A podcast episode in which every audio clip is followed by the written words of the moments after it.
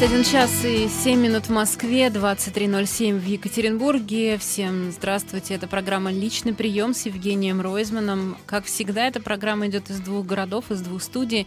Здесь в студиях Москвы я, Арина Воробьева, ну а в Екатеринбурге Евгений Ройзман. Жень, добрый вечер. Всем привет. А, скажи, пожалуйста, что за флешмоб вы такой запустили по поводу масок? Я видела и тебя, и а, Лейлу, и еще кого-то. По поводу масок, почему, откуда это, зачем? Слушай, ну очень многие поддержали. Мы когда с тобой вели предыдущий эфир, я разговаривал с несколькими главврачами, но у нас медицина работает как в военных условиях. У нас в основную больницу, в 24-ю, по 200 человек в день прибывает. Это 200 э, человек — это еще одна больница. Понимаешь, каждый день. У них там сидят в коридорах. Ну просто беда. Вот. И я врачей спрашиваю, говорю, что сказать основное людям донести. Они мне говорят, скажи, чтобы все носили маски, это очень важно. Вот. И, естественно, я утром надел маску там, нашел фотку в маске, сказал, все, надо масочный режим, я полностью поддерживаю. А, мало того, я же привел в пример Японию, где открыто все, где нет никаких ограничений, кроме одного, они все ходят в масках. И у них, ну, ну в 15-16 раз меньше заболевших, а, во столько же раз меньше а, умерших, при том, что 40 раз выше плотность населения. Просто ношение масок и дисциплина. На улице не встретить людей, и они воспринимают как невероятное неуважение к окружающим появление без маски вот в таких условиях. И я выставил текст, выставил везде, куча народу поддержала, но самое интересное другое. Появились люди, которые стали говорить, да зачем эти маски, да есть исследования, что они не нужны. Но у меня тут один аргумент. Ну да, врачи-то дураки всю жизнь маски носят. Потом начинается а, о величине молекул. Им говорят, ну слушайте, но вирус он в любом случае крупнее, чем молекула кислорода. Но если вы говорите, что кислорода не хватает, значит вирус точно не может пролезть. Потом начинаются разговоры, да, от маски больше вреда. И я вдруг понял, а, я начинаю приводить а, знак, а, нашел информацию, бразильские ученые сделали исследование и на полутора тысячах человек показали, что категорический отказ от ношения маски, как правило, говорит о некотором психическом расстройстве. Ого. Мало того, Мало того, послушай, у знака есть это расследование, если что, ссылку кину. Мало того, еще одна интересная вещь. А, я разговаривал с серьезными практикующими психологами, они говорят, скорее всего, отказ от ношения маски — это страх такой, детский страх. Вроде ты не признаешь проблему, так ее вроде и нету, ты в домике. А если как только ты надеваешь маску и признаешь проблему, ну страшно, надо смотреть по сторонам. Но я вспомнил другую вещь. А, в свое время, когда страна внедряла, была сумасшедшая смертность на дорогах, стало много машин уже, ездили как ни попадя, страна начала внедрять престижные ремни в машинах. Ты не представляешь, как сопротивлялись этим ремням. Стегивали заглушки такие. До сих пор чтобы, стегивают. Да, чтобы не пикало. А, накидывали, в те годы накидывали лямку на плечо, чтобы все думали, что ты в ремне. До сих пор накидывают. Люди да. не ленились брать справки, что у них астма, покупали справки, и гаишникам говорили, я не могу ремень надевать, он меня душит. Поэтому, знаешь, этим же людям Э, это очень странные люди, которые считают, что ношение масок — это ограничение их свободы. Но с другой стороны, запрет заплывать за буйки и переходить улицу, дорогу на красный сигнал светофора — это тоже ограничение свободы. Но здесь есть один нюанс, с которым приходится считаться. Все инициативы, исходящие от власти, начинают воспринимать штыки, потому что от власти ничего хорошего быть не может.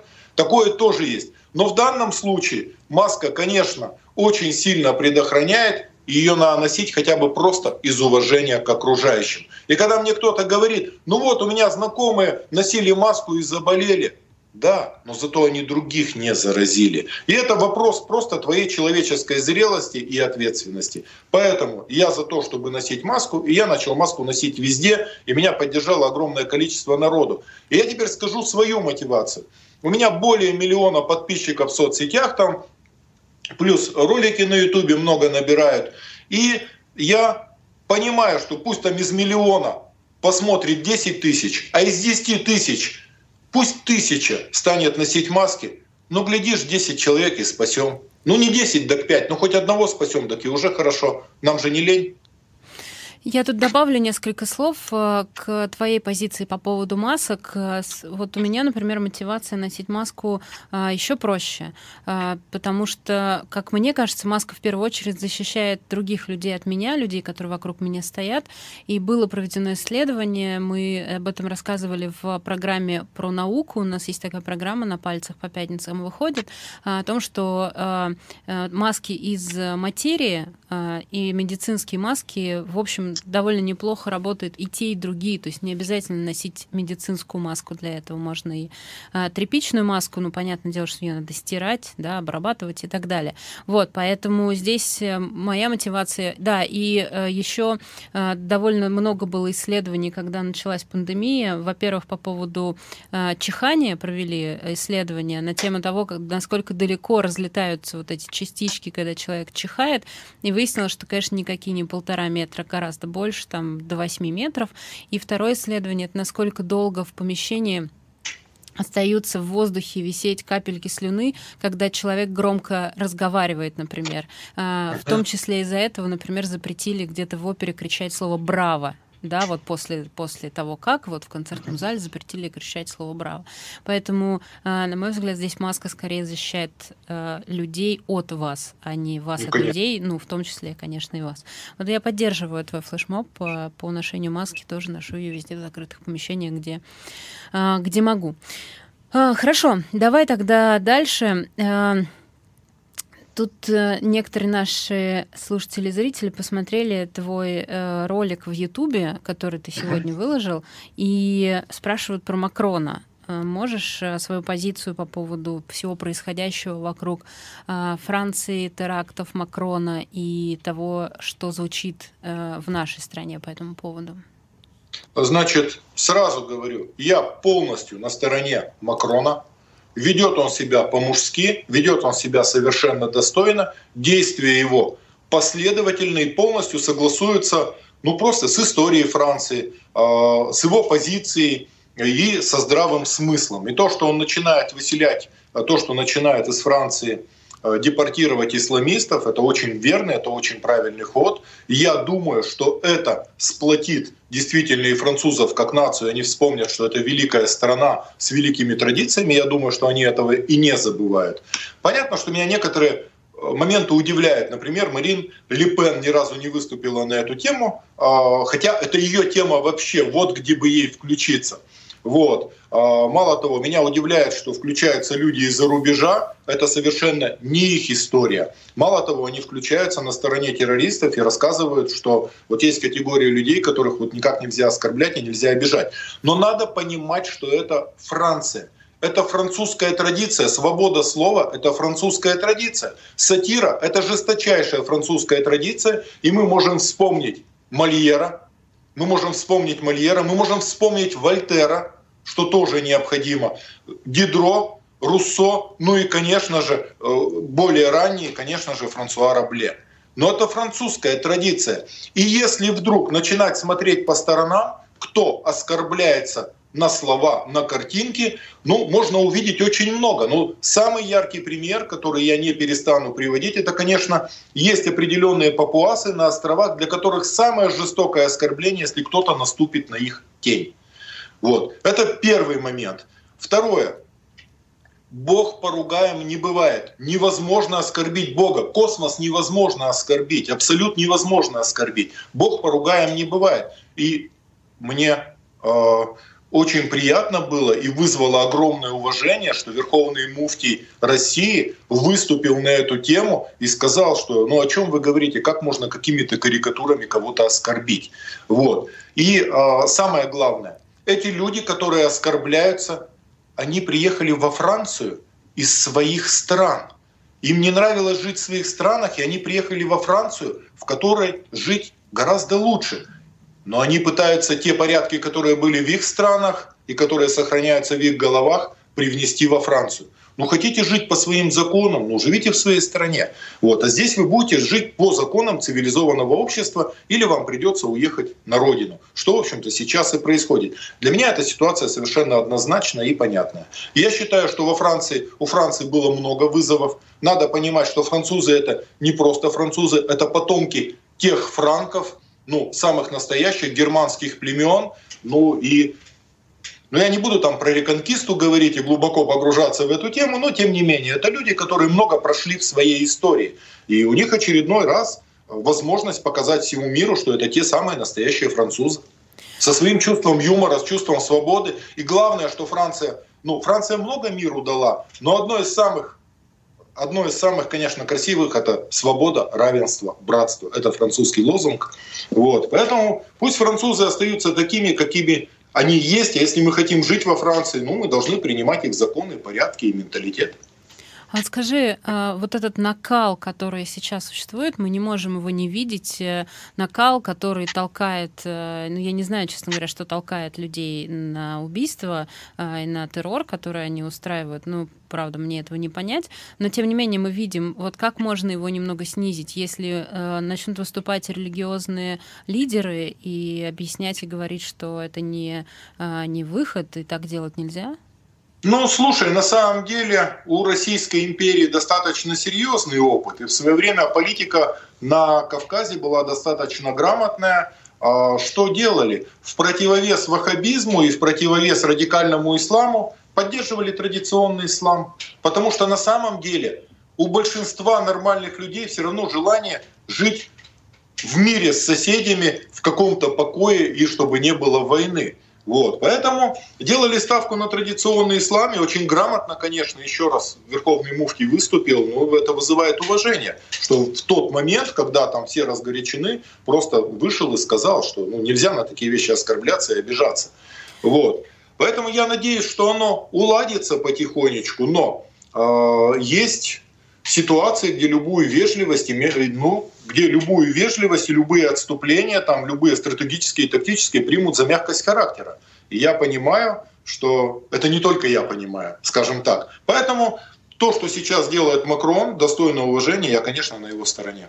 Мы сейчас прервемся буквально на полминутки и продолжим программу «Личный прием».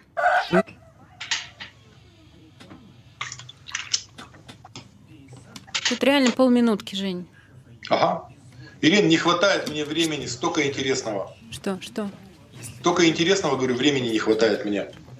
Нет, нельзя. Прости. Нет проблем. Нет. А, что, Женя, я не услышала? Хотел сказать, что мне все время не хватает времени. Ну, у нас еще его много, подожди.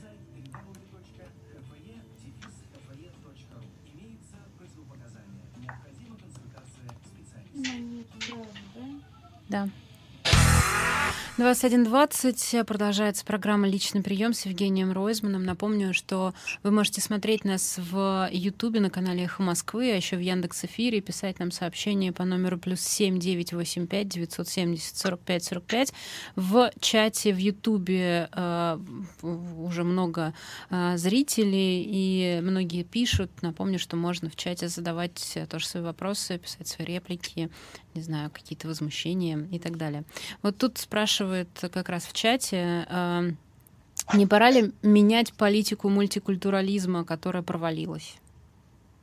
А, мы на самом деле не знаем, э, что провалилось, что не провалилось. На самом деле надо понимать одну вещь, что любые мигранты, если они сталкиваются с дружественной, располагающей обстановкой, они перестают сбиваться в анклавы, перестают жить общинами и потихонечку интегрируются. И наоборот, как только они встречают сопротивление, э, сразу же они начинают сбиваться в анклавы. Э, но Европа на самом деле адаптировала такие волны и варваров, и кочевников, и османов. Европа умеет переваривать это все. Европа это очень мощный, скажем так, культурная такая агломерация, и мощности Европы хватит еще многие-многие волны вот эти вот переселенцев э, переварить, адаптировать э, ну, к своей культуре, к своей жизни. У Европы гигантский потенциал, я думаю, что они справятся, я надеюсь, что они справятся, потому что ну, это Европа. Вот. Посмотрим, как будет. Но я думаю, что все получится. Но где-то жесткая, внятная политика, ну, мы видим там Швейцария, допустим, э, очень жестко заявляет о правах коренного населения и так далее. Я думаю, что это будет продолжаться, но здесь всегда будут какие-то трения, нестыковки, несогласованность. Но в конце концов, вот здесь я убежден, что все будет хорошо. Ну вот э, ты говоришь, что ты убежден, что все будет хорошо, но много ли на самом деле э, Европа сделала для того, чтобы нормально адаптировать э, присутствие в стране разных людей с разным вероисповеданием и пониманием оскорбления и так далее? А, смотри, ну с исламом сложно, потому что у всех есть и историческая память, и все остальное. И во Франции эта тема звучит, но во Франции есть выборы, и если какая-то грань будет перейдена, и там будут побеждать совсем другие люди на выборах, с другой политикой совершенно. Поэтому я думаю, что это как-то выстроится. Но э, у евреев в законодательстве, ну это одна из заповедей, существует, э, существует очень серьезный такой постулат. Не притесняя пришельца, потому что всегда помни, ты сам был пришельцем в земле египетской. Вот. Это очень хороший такой постулат, и имеет смысл его держать в голове. А если мы посмотрим на Российскую Федерацию, у нас с этим есть проблема? А, вот же у нас есть вот смотри. Кадыров, который всех заставляет извиняться, не дай бог, что скажешь, да? У нас есть Хабиб, который в Инстаграме тут написал про Макрона, и ничего. Как э, слушай, э, слушай, ну я к этому всерьез не отношусь. А, правда, я никогда не ожидал, что в какой-то ситуации я вдруг окажусь на стороне Жириновского. Вот. А у Жириновского было два варианта. Вообще не заметить, потому что разговаривать особо-то и не о чем. Но второе, он достаточно спокойно ответил. Вот. А, но что касается России, у нас больше а, ментальное такое неприятие чужеземцев в принципе и болезненное отношение к вот такой неконтролируемой миграции. Со своей стороны, я как человек, который 15 лет своей жизни посвятил борьбе с наркотиками, а, я скажу, что, конечно, нам бы имел смысл а, визовый въезд для стран Центральной и Средней Азии. Я считаю, и я всегда на этом настаивал. Вот. Но в целом у России мощности хватит адаптировать, переварить ну, огромные волны а, ну, во всяком случае, у нас сейчас не критичная ситуация вообще. Подожди, если мы ведем въезд, э, вызовы въезд для э, людей из Средней Азии, то провалится миграционная политика. То есть здесь а я не будет... почему? Почему? Нет. Понимаешь, мы попали. У а нас чем это поможет? Дол... Объясняю. У нас очень долгое время э, въезд был ну, чуть ли не по трамвайным билетам. Въезжали все, кто угодно. Я свидетель того, что под видом таджиков въезжали афганцы которые тут же уезжали, поселялись в свои общины, э, жили совершенно иной жизнью. Э, я видел, что въезд в Россию используется для бесконтрольного, просто для завоза массового наркотиков. Я это тоже видел. И поэтому я считаю, что мы же когда едем, в какие-то страны, мы получаем визу. Если мы получаем визу, кто-то несет ответственность за наше пребывание, кто-то несет ответственность за наше поведение. И здесь всего-навсего, ну хочешь ты приехать в гости, ты же сначала звонишь, предупреждаешь, там в дверь звонишь. И это нужно для того, чтобы если вдруг мигрант совершает преступление или как-то ведет себя неподобающим э, образом, кто-то, чтобы за него отвечал. Чтобы за него отвечал тот, кто при, пригласил его на работу.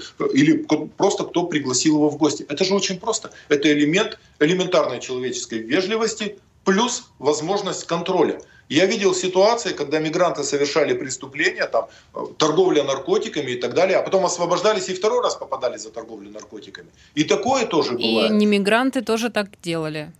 Э, послушай, э, нам мерзавцев не надо, нам своих мерзавцев достаточно. Вот. Поэтому лишний элемент контроля, ну, он не помешает. И я не вижу, как он может помешать миграционному процессу. Другое дело, что сейчас ситуация, которая сложилась а, в России, а, действительно, она показывает, что без мигрантов, во всяком случае, городам-миллионникам просто невозможно. А Москве и Питеру вообще невозможно. Выросли цены на самые разные работы. Мало того, наши продолжают туда не идти, а, потому что те места, где работали мигранты, они не престижны для местного населения, это ну, считают унизительным, и этого много. Поэтому страна должна вы, вы, э, грамотно выстраивать свою миграционную политику. То есть это важно. Хорошо, давай у нас есть еще три с половиной минуты, давай немного про прием поговорим. А, тут, тут уже обвиняют нас, что мы только на новостях застряли. А, был ли прием в пятницу? Как все происходит? Слушай, э, очень много народу. Ирина, огромное количество обращений по ковиду. Я очень удивился, что Татьяна Николаевна Москалькова сказала, что к ней по ковиду не обращаются. У меня просто завал, у меня телефон не успокаивается постоянно. У кого-то родители, у кого-то близкие, кто-то не может там воду передать. А, там в госпитале сказали, не дают кипятить, горячей воды нет, никому не дают кипятить, чтобы там не отключились аппараты ИВЛ, понимаешь? И очень много народу, которые ждут скорую.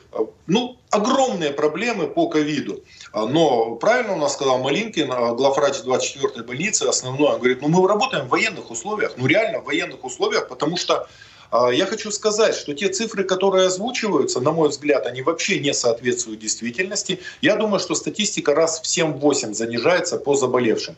По смертям Почему сложнее. ты так думаешь?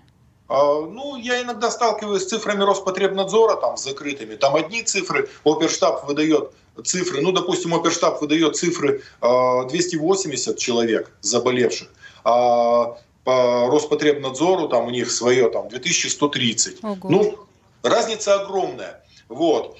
И э, ситуация действительно очень серьезная. Это, конечно, это не повод для паники, но относиться к этому надо серьезно, к своему здоровью. И про маски мы говорим не просто так.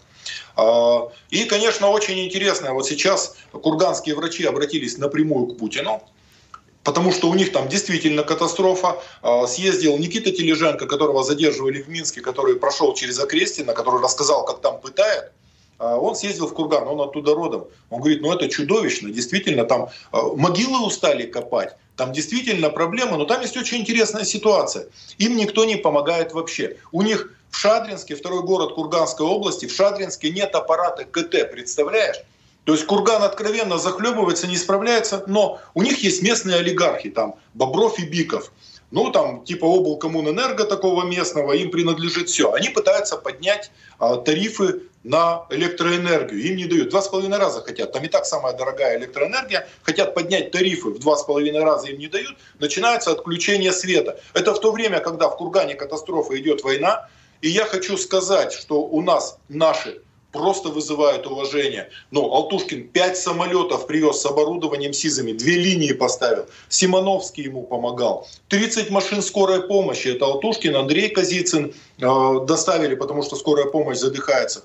Плюс 50 тысяч человек э, продуктовые наборы постоянно выдают. И Игорь Заводовский, глядя на Алтушкина, который 27 лет кормит полторы тысячи человек в день, на пике пандемии, секунду, создал новую столовую, новую столовую для малоимущих, благотворительную столовую на тысячу человек в день. Так мне гордо за екатеринбургцев, ну и люди, которых здесь называют олигархами, но они свое отработали, они понимают, где они живут. Курган совершенно иная ситуация, просто уходит под воду, и местные богатеи вообще не обращают внимания.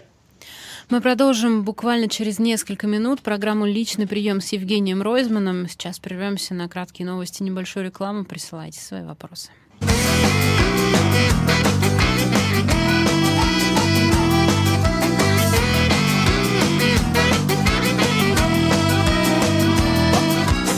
21 час 34 минуты в Москве, 23.34 в Екатеринбурге. Программа «Личный прием» с Евгением Ройзманом продолжается. Вы можете смотреть нас в Ютубе на канале «Эхо Москвы», э, слушать по радио и смотреть тоже в Яндекс Эфире. Мы э, прервались на э, краткие новости, небольшую рекламу, когда обсуждали историю с здравоохранением в регионах. А вот скажи, пожалуйста, как ты думаешь, почему регионы не смогли нарастить вот силы и мощности за лето, потому что все и так говорили, что будет вторая волна, что осенью будет хуже, но тем не менее почему-то этого не произошло. Лен, нет, у регионов нет денег вообще.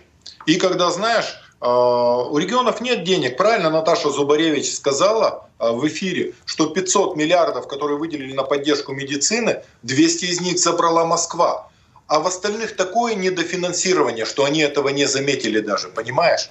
А, беда огромная, потому что не хватает врачей, не хватает больниц, в больницах не хватает коек, не работает инфраструктура, но я думаю, что это связано еще с общей деградацией управления. Деградация управления в России в первую очередь связана с несменяемостью власти и с отсутствием конкуренции. Как только власть попадает в конкурентную среду и понимает, что любая ошибка приведет к тому, что на выборах ее вынесут – власть начинает работать по-другому. Здесь в политике, если тебе в затылок не дышат, никто лишний раз бежать не будет, потому что ну, это энергозатратно. Вот. Поэтому я считаю, вот проблема настоящая именно здесь. И э, сегодня Дима, э, сегодня Дима Муратов выступал, э, Дима Муратов выступал э, на общественной палате. Да, да на слушаниях, да. Да, и он заявил, что государство обязано на себя взять а, обеспечение лекарствами всех детей, особенно вот таких детей, как СОСМА, где вообще нету никакого времени. Я хочу сказать очень интересную вещь, что существует а, российский препарат спинраза, который сертифицирован в России. Об этом отчитывались как о большой победе. И вдруг оказалось, что спинраза, которую надо ставить постоянно, обходится дороже самого дорогого в мире укола, укола Залгенсма, который нужно ставить всего один раз, но цена которого ну, там 160-170 миллионов.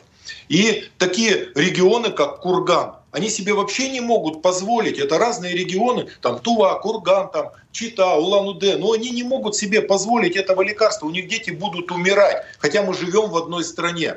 Поэтому я полностью согласен с Димой. Хочу всем напомнить про нашу историю с Мишей Бахтиным, которому три месяца с небольшим, который борется. 12 ноября ему поставят последний укол спинразы, поддержат его.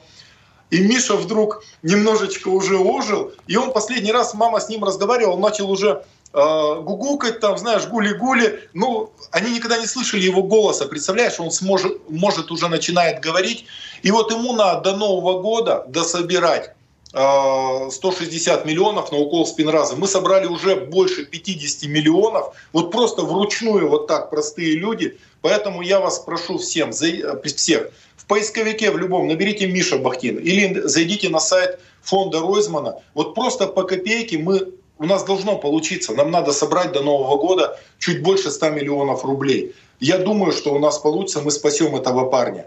И хочу сказать одну очень серьезную вещь нашу передачу мониторят, и те, кто из Минздрава ее услышат, из российского, из правительства, вы должны понимать, что любой народный сбор на любого маленького ребенка, он обнуляет всю вашу государственную пропаганду, в которой вы рассказываете о величии нашей страны, об успехах нашей страны. Мало того, он обозначает очень жестко полную импотенцию федеральной власти. Потому что власть, которая не может спасти своих детей, она не имеет права находиться у власти. Ну я же понятно, да, говорю? А, да, а, а единственное, знаешь, мне хотелось бы делать пару шагов назад и призывать э, наших слушателей и зрителей еще раз послушать э, выступление Дмитрия Муратова здесь на Эхе. Это было уже довольно давно, но тем не менее это был тот самый эфир, когда он говорил про СМА. Просто к этому эфиру и вообще к словам Муратова нужно периодически возвращаться, потому что он настолько хорошо объясняет, что такое СМА и э, какие глаза у родителей таких детей, и почему это все страшно и э, чудовищно, что государство так и не делает ничего. Ну, да, точнее не так. А, ведь государство заявляет о том, что э, вот Спинраза включена в, в список, и что э, Москва возьмет на себя, и что Россия возьмет на себя. Но пока нет кейсов, правильно же я понимаю? Пока еще. Ну, из тысячи, во-первых, из тысячи человек Спинразу получает 130. Мало того, в России достаточно регионов, где они ее не будут закупать никогда, потому что они обнулят вообще свой весь бюджет здравоохранения, если начнут покупать спинразу. И еще самое главное, что спинраза в конце концов обходится значительно дороже, чем золгенсма. Укол, который ставит человека на ноги за один раз. Но вот. его можно Поэтому... сделать до определенного возраста. Только. Да. Вся проблема в том, что всегда сборы очень короткие, очень жесткие, потому что надо успевать ставить. Вот у нас ситуация до Нового года по Мише Бахтину. А, Юлия Лукина пишет нам в чате, что перевела э, фонд «Немного здоровья мальчику». Пусть у вас все получится. Юлия, спасибо вам большое. Я решила зачитать это сообщение из чата. Нет, всем понял, добрым что людям. люди откликаются на твои просьбы. Люди откликаются, ну ты что, 52 миллиона почти собрали, такого не бывало. Это же вручную, по копейке, вот так вот. Все участвуем, я участвую. Огромная просьба, поддержите, у нас должно получиться. Слушай, очень сильно меня задела ситуация с этим поселком татарским Кукмор, где мальчик э, Виталий Антипин какого-то хрена побежал с бутылкой зажигательной смесью, э, набросился на полицейских и для меня непонятная совершенно ситуация. В него всадили 12, ну, 12 выстрелов, 6 пуль попали в цель. В конце концов, ну, он умер. Вот. 16 лет парню было. Но очень интересный нюанс. А, ну, он кричал Аллах Акбар и все, что полагается в этой ситуации. Очень интересный нюанс. У него был отчим такой а, Марат Замалеев. Ему 50 лет. Вот этот Марат Замалеев в 2001 году получил 14 лет у него было три попытки подрывов магистрального газопровода в Кировской области. Их было несколько человек, он получил самый большой срок. А этот парень, он, 2000, он, а, этот парень, он 2004 года рождения. И вот этот вот Марат, он освободился в 15 году, когда ему было 11, стал жить с его матерью. И, видимо, это был обычный подросток. И вот так вот накачать его и направить вот на такое действие, ну это, конечно, надо быть конченным подонком – распорядился чужой жизнью, чужим ребенком. Вот. Насколько я понимаю, его задержали, этого отчима, и сейчас проводят проверку. Пять человек. Просто, ну да, просто я к тому, что мы же не знаем, что там, как было на самом деле. Ну, мы догадываемся, Ирина. Ну, мы можем предположить. Вот. вот, такая вот история. И еще раз, конечно, в свое время царское правительство, борясь с радикальным исламом, с ваххабизмом, ну, внедряло традиционный ислам. Вот. Слушай, у меня очень серьезная история, такая интересная человеческая история с приема. А, женщина обратилась, мы, эту, мы будем ее писать, а, эту историю. Обратилась женщина, у нее брат 39 -го года рождения. Ну, с 65 -го года его признали недееспособным, потому что у него такая тихая шизофрения, он говорить почти не может, но он здоровый, работящий, но вот такой дурачок.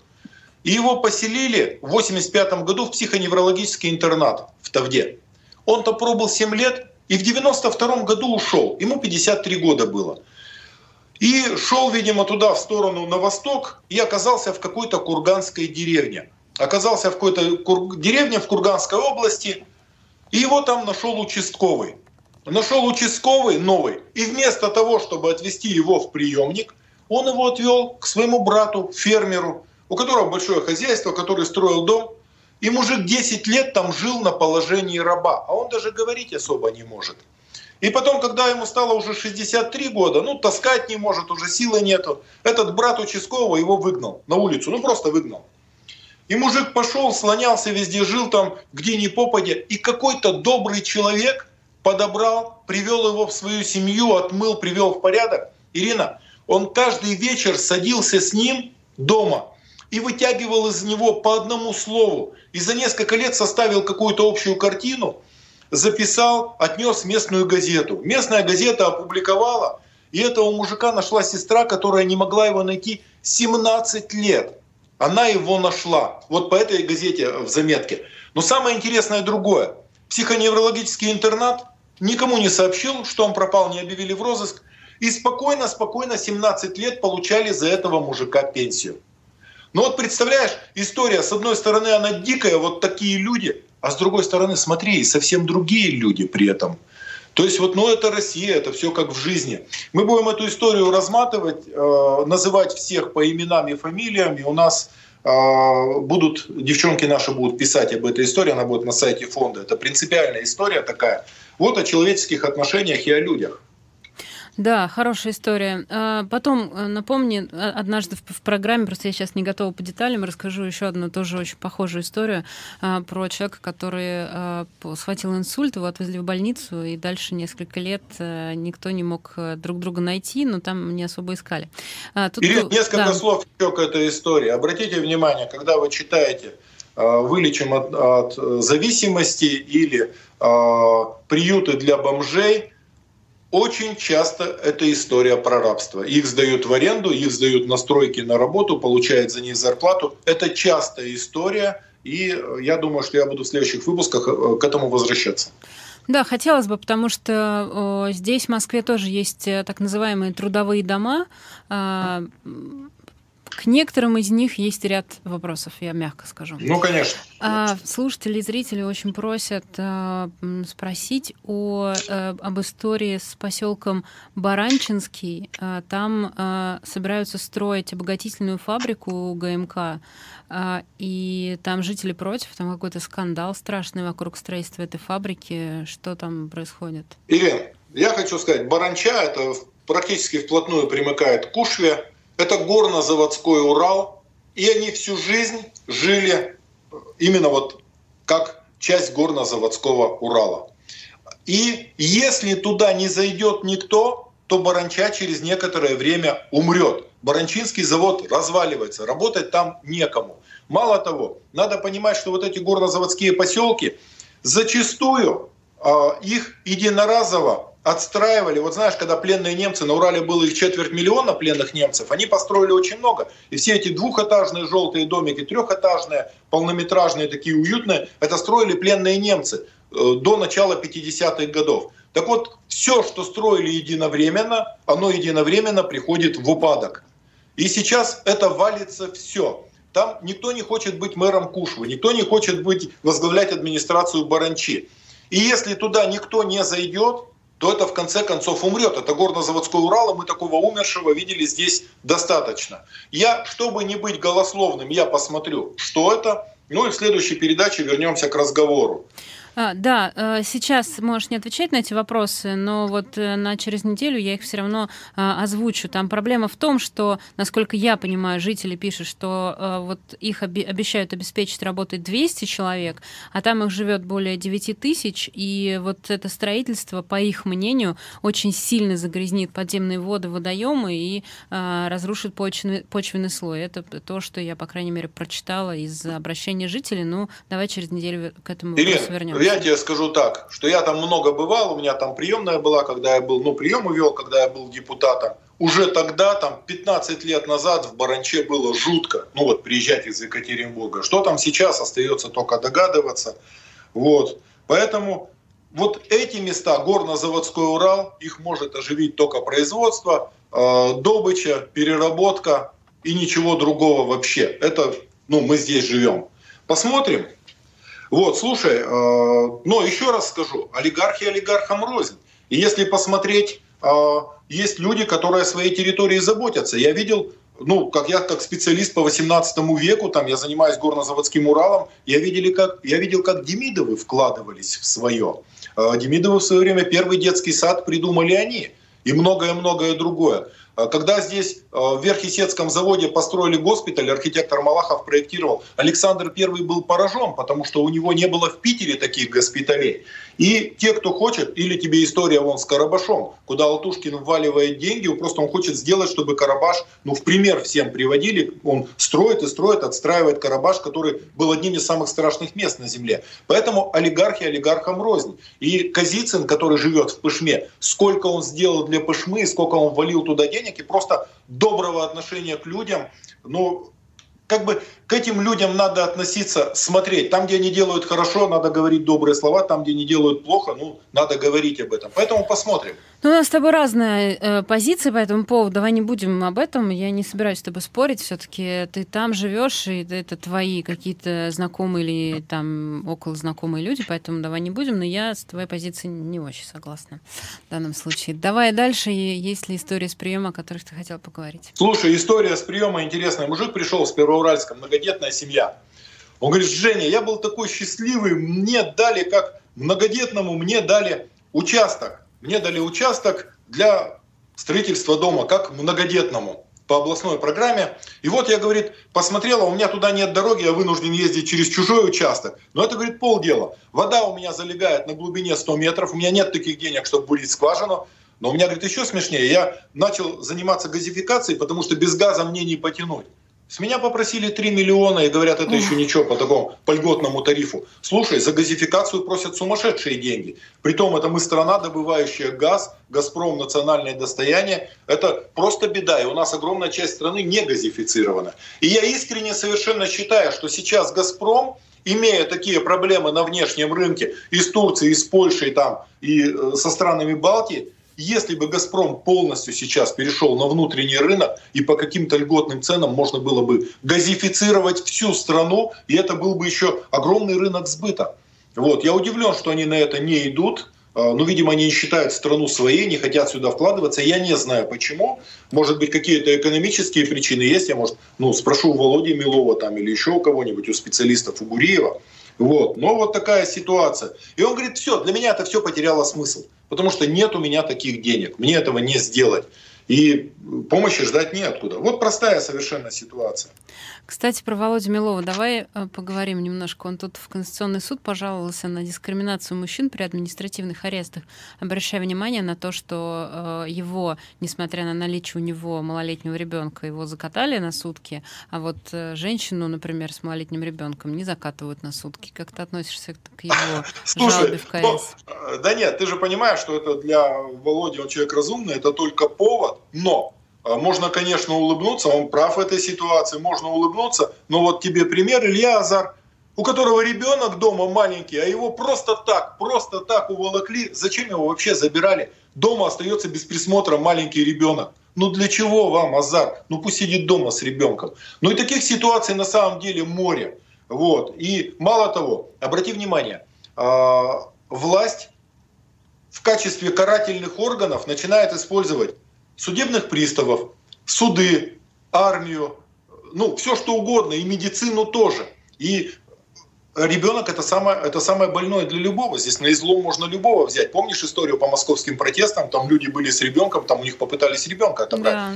Кстати, власть зачастую опеку, органы опеки тоже используют как карательные органы. Ну, какая власть? Ну, такие задачи. Вот. Но ну, сделал это Володя, обратил на эту ситуацию внимание, молодец. Слушай, историю расскажу. А, редко интересная история, может быть, кто-то сталкивался какие-то подсказки есть. Мужик пожилой, уже на пенсии, ну и работает дальнобойщиком, потому что профессиональный водитель всю жизнь работал дальнобойщиком. В свое время купил машину, стоит машина возле дома.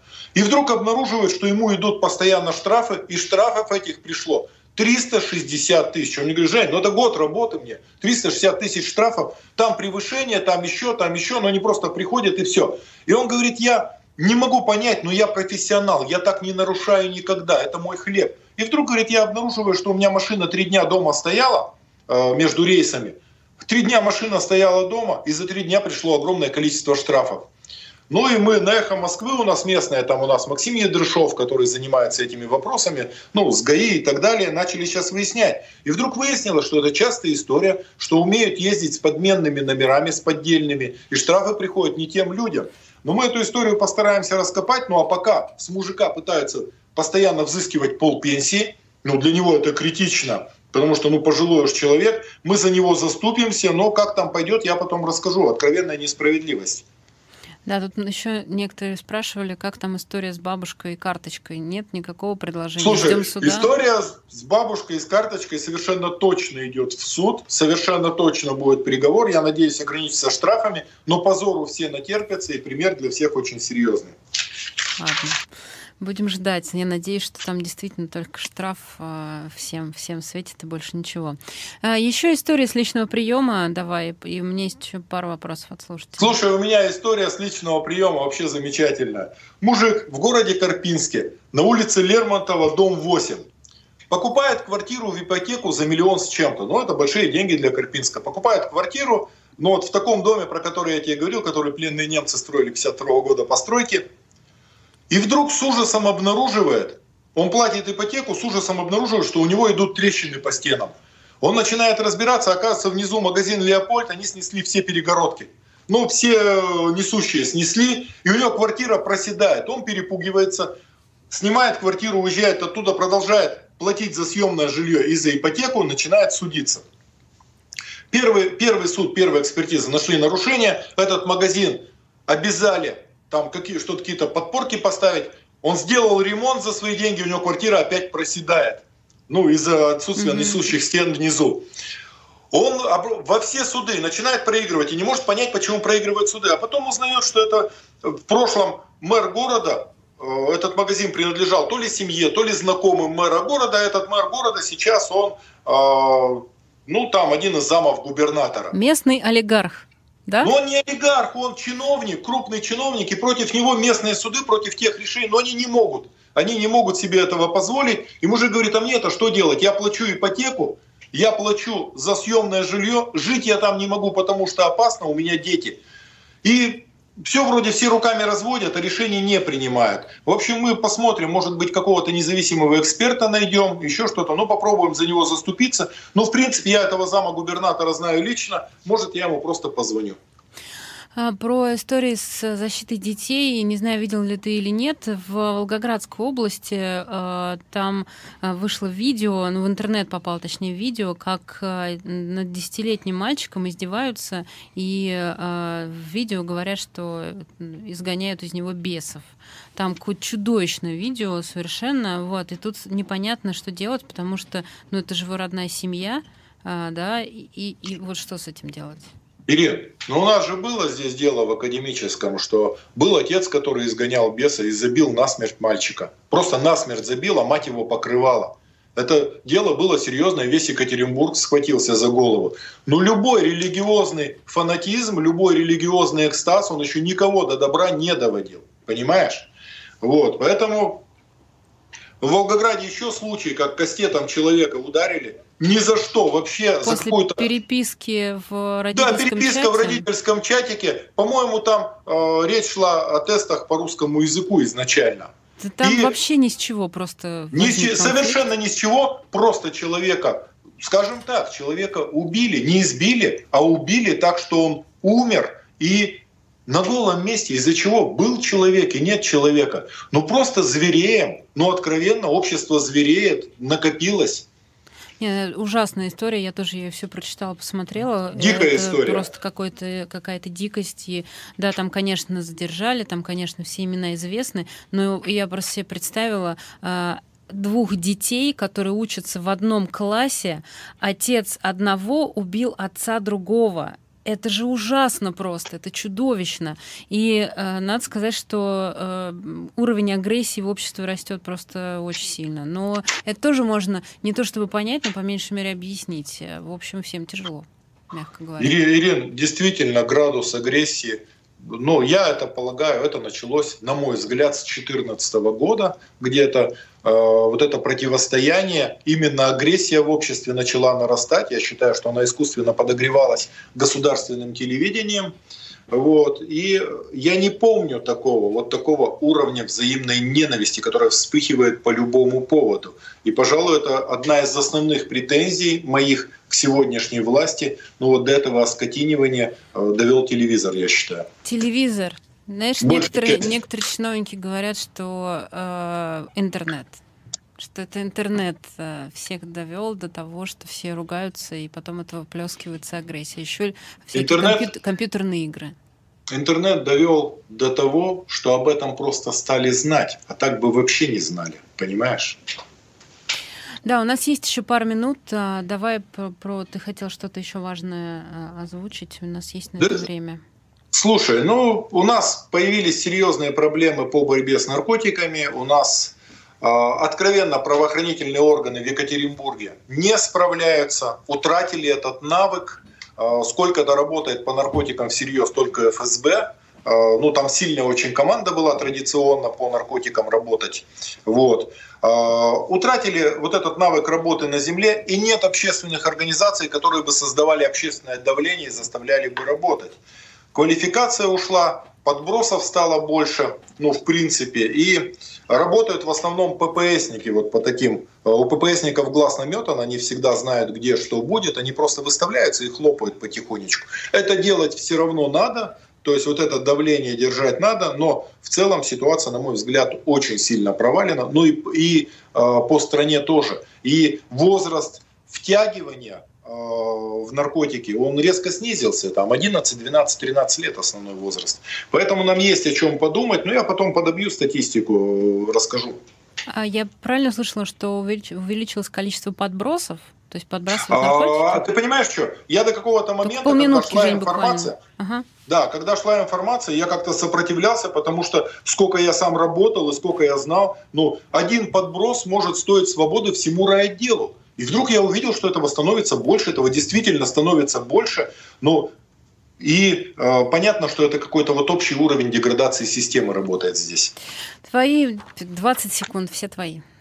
Я хочу всем пожелать добра и удачи и сказать, что совершенно точно, в конце концов, все будет хорошо. Единственное, что некуда нам торопиться, все равно оно будет хорошо. Единственное, что имеет смысл торопиться, это делать добрые дела.